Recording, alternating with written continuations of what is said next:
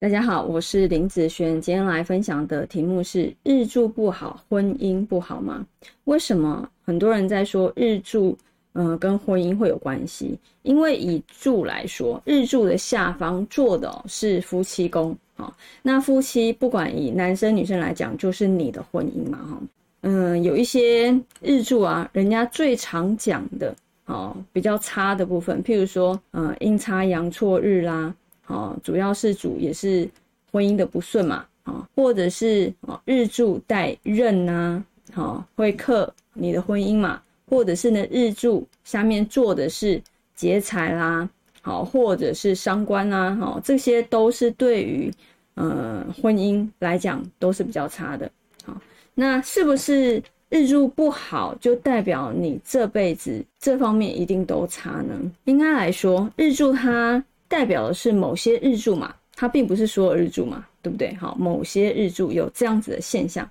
代表它比较容易，好会产生这样子的事。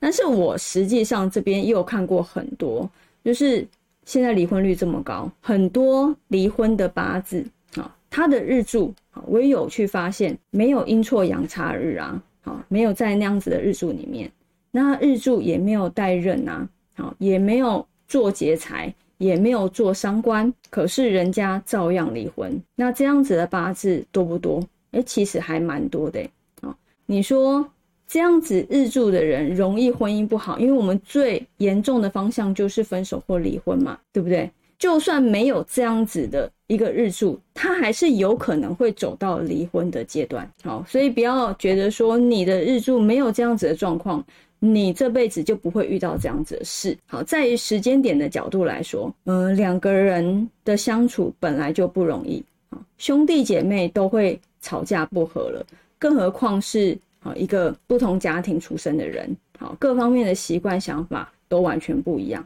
虽然我觉得日柱也是可以当做一个参考，但是你不要想成是绝对。好，不要想成是绝对，因为像上次我有一个客人来找我，他主要是之前老师有跟他讲说，就是他的日柱啊是阴差阳错，所以他的婚姻差，然后他就来到来到我这边嘛，好，他就问我这件事情，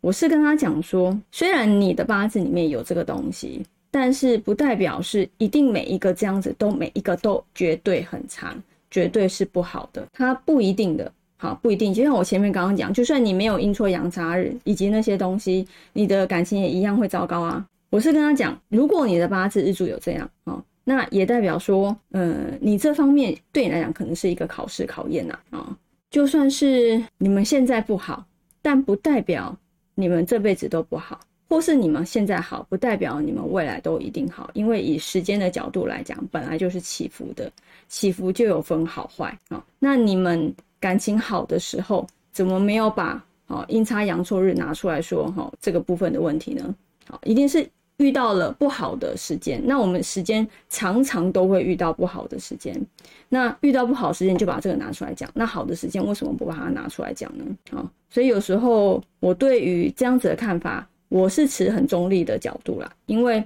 我也有发现，我刚刚前面讲不是这样子。日柱的人，他也是照样离婚呐，好，也是很有这样子机会啊。那有没有这样子的八字白头偕老的，也是有啊，好，也是有啊，好，就是在你每一次你们感情运不好的时候，你们要怎么去一起去度过？好，这个会是一个重心，好，会是一个重心，好，所以不要把它看成绝对，好，太绝对的事情，反而有时候它不会是真的，好，因为当你在大量批过很多人之后。你就会发现，其实他还是会会依照你怎么样的去做法，怎么样去相处，还是会变得很好，或甚至很多人就算有阴差阳错日，他也觉得没有什么太大的感觉。好，那以上这个影片就分享给大家以及我的学生，我们下次见喽，拜拜。